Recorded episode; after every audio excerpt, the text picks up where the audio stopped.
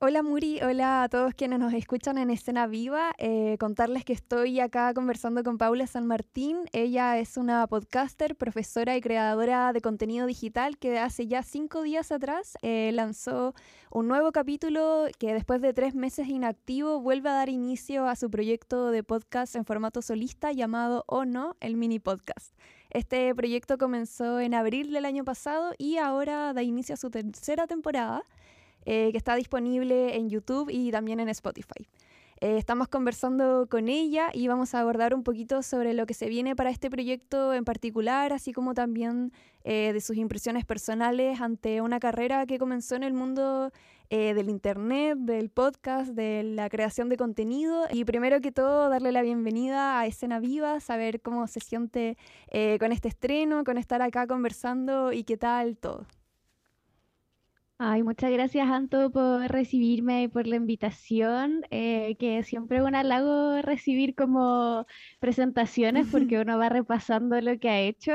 Y sí, como respondiendo a tu pregunta, el mini podcast me tiene súper entusiasmada y súper emocionada porque no solo significa como hacer un contenido yo sola, em, ya que siempre estoy como acompañada de, de varias gente del mundo de Internet, eh, sino que también significa como un aprendizaje constante en todo aspecto, como técnico, de guion, de performance, y también como volver a conectar un poco con contenidos más pedagógicos o un poco más serios. Así que me tiene súper contenta porque al parecer a la, a la, gente que me sigue le gusta harto también. Sí, eh, de todas formas hay muchas personas que están ahí sintonizando todo lo que haces y también para quienes no ubiquen muy bien quién es Pau, eh, a qué se dedica y qué es como lo que ella hace.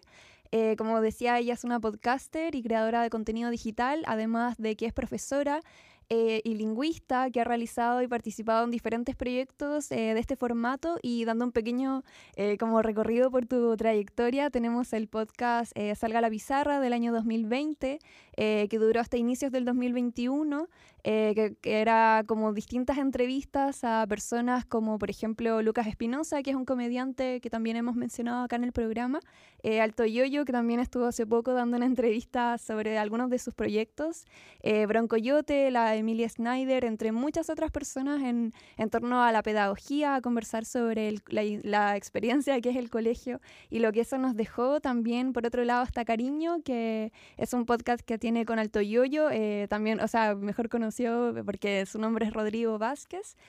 Y ahora terminamos con Ono, el mini podcast, que es lo que se encuentra actualmente trabajando. Eh, este programa, bueno, ¿de qué se trata? Como si puedes presentar un poco a la gente que nos escucha, ¿de qué se trata más o menos este nuevo proyecto en el que estás trabajando? Sí, aprovecho mandarle un saludo a mis amiguitos que colaboran conmigo semana a semana haciendo cosas para internet. Eh, el mini podcast es, como dice su nombre, un podcast que hago eh, que es muy cortito en duración, por eso es mini, porque en realidad me costaba un poco hacer un programa tan largo como los que acostumbro de una hora o más, hablando yo sola. Entonces necesitaba un poco eh, acotarlo bajo la idea de que cada capítulo es una etimología, o sea, es la revisión del origen de una palabra y eh, a partir de ahí reviso ese concepto como en la vida, en anécdotas, en la cultura de Internet y me pego así unas reflexiones de ducha que le llamo yo, además de como este contenido puro y duro que es finalmente saber eh, de dónde proviene em, las ideas por las cuales hablamos y formamos como nuestro lenguaje, que eso es lo que me parece más interesante. Claro, por ejemplo, en tu primer capítulo hablas sobre vergüenza y es como también un capítulo muy especial y que uno se puede sentir muy identificado, hablas sobre la vergüenza ajena, eh, sobre el cringe y también eh, esta, esta primera entrega la describes diciendo que es eh, la primera palabra que inaugura tu proyecto solista y que también habla sobre anécdotas pretenciosas, altas en cringe y reflexiones cursis. Esa es como la premisa de tu proyecto. un buen resumen del mini podcast, pero me alegra mucho que, que la gente se pueda como identificar con, con, eso, porque no son cosas como muy eh, brillantes o destacados o que cualquier otra persona no pueda pensar. Lo que me gusta hacer es como un puente entre reflexiones que cualquier persona puede tener sobre su vida respecto de un sentimiento, pero conectarlo con la raíz de esa palabra, porque mm, las palabras vienen, en realidad, las maneras en que se hace vienen como de elementos o cosas súper como superficiales, simples o elementales y después van adquiriendo como capas de significado o de complejidad. Entonces, como en la conexión entre las palabras que utilizamos y las cosas que pensamos, es donde yo creo que hay como un material muy valioso y es como lo que intento rescatar en el mini podcast, como con una cuota de humor también, para que no parezca una clase tampoco. Claro, y sobre eso mismo eh, me gustaría saber, por ejemplo, cómo es el trabajo detrás de cuando organizas, como por ejemplo cada capítulo, eh, también prepararte quizás como en el aspecto de que tienes que contar cosas también de tu vida personal, eh, cosas más privadas o aprender también a reírse como de eh, ciertas situaciones que son absurdas quizá o que mucha gente se puede sentir identificada como con la naturalidad con la que uno puede hablar sobre sus historias y saber un poco cómo armaste el podcast, cómo surgió la idea de decir ya, ahora voy a hablar yo sola, eh, de qué quiero hablar o también reencantarse con el hecho de estar eh, en este formato que es más radial. Por ejemplo, antes eran videos como con imagen y ahora pasaste a hacer esto solamente eh, de forma radial, solamente utilizando tu voz. Eh, también saber más o menos como qué es lo que te motivó a cambiar el formato en tu podcast. Sí, em, el mini podcast surge como una necesidad, como te decía, de hacer proyectos en solista, como de tener mi espacio eh, me encanta mucho trabajar con mis compañeros comediantes y en los programas que hago, pero también es, como son de comedia, em, tiene un corte como más ridículo o, o como más chacotero, si se quiere, y siempre sentí que tenía como una deuda con, con esta eh, curiosidad como más pedagógica, un poco más ñoña también, que es como otro lado que me define. Y eh, sentía la necesidad también de como mejorar en aspectos técnicos, como saber usar un programa de edición, saber usar una cámara. Entonces, todas esas como ganas y necesidades respecto del contenido y respecto también como del aprendizaje técnico, eh, terminaron en la idea de como, ¿sabéis qué? Esto tengo que hacerlo yo y como me salga y el mini podcast también fue como pensado en que su contenido o los programas iban a ir muy acorde respecto al proceso del hacer el programa también.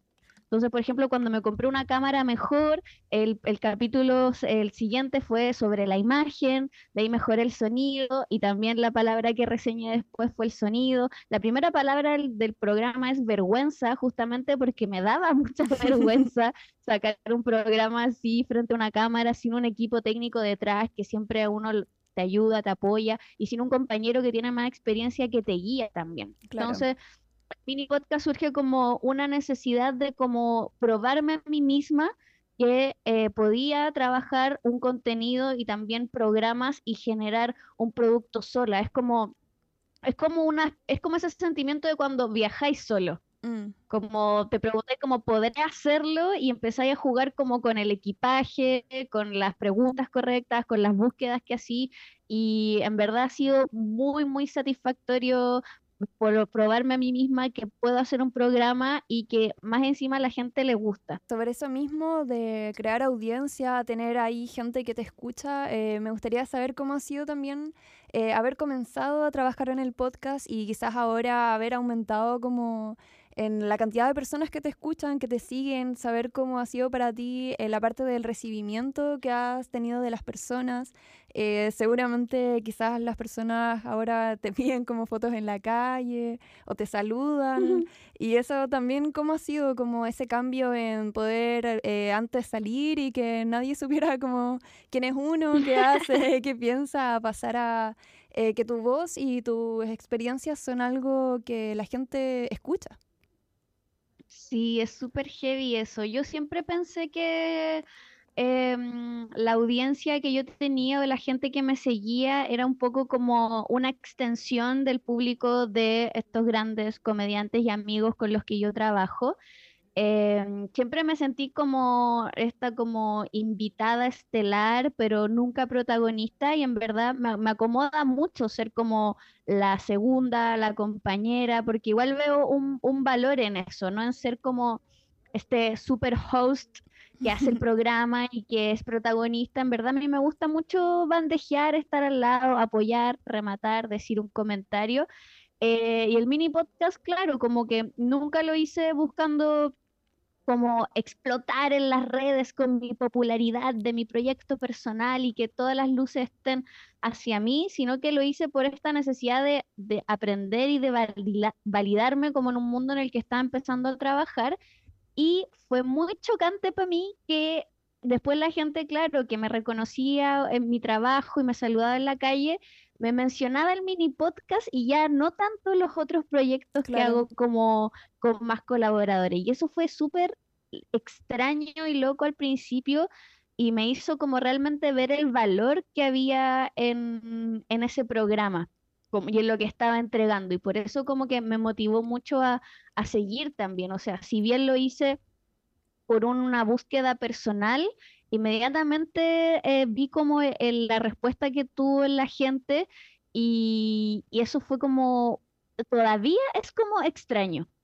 Mi contenido yo siempre cuido de que sea hiper genuino, como de no tratar de ser más o menos de lo que soy y creo que eso también es como una esencia del programa y creo que la gente además de, de lo que hablo conecta por ahí porque no es un, programa como súper maqueteado. Y quizás por ahí también como que logró captar un, poco de audiencia em, más genuina y por lo tanto como más fiel. Hay harta gente que le gusta mucho el programa y lo pide y lo busca y es como, yo creo que ahí está la respuesta, como que es muy yo y no pretendo ser nada más que eso. Bueno, eso vendría siendo todo. Nos estamos quedando sin tiempo. Aquí me están avisando que ya eh, nos estamos pasando del tiempo, pero estuvimos conversando eh, con Paula San Martín, como decíamos, eh, podcaster, creadora de contenido digital y profesora, sobre la tercera temporada oficial de O No, el mini podcast, este proyecto en formato solista y radial que estrenó un nuevo capítulo hace ya unos días y encuentras disponible para escuchar en Spotify y YouTube. El segundo sí, el segundo capítulo se estrena esta semana y es sobre la diversión. Quedó bueno, quedó divertido. Así que si pueden echarle un ojito eh, o una oreja en realidad, yo muy feliz. Y un comentario también, me encanta el feedback de la gente. Eso. Estaríamos. Muchas gracias, Pau. Que te vaya súper bien en todos tus proyectos. Y eso, continuamos haciendo escena viva.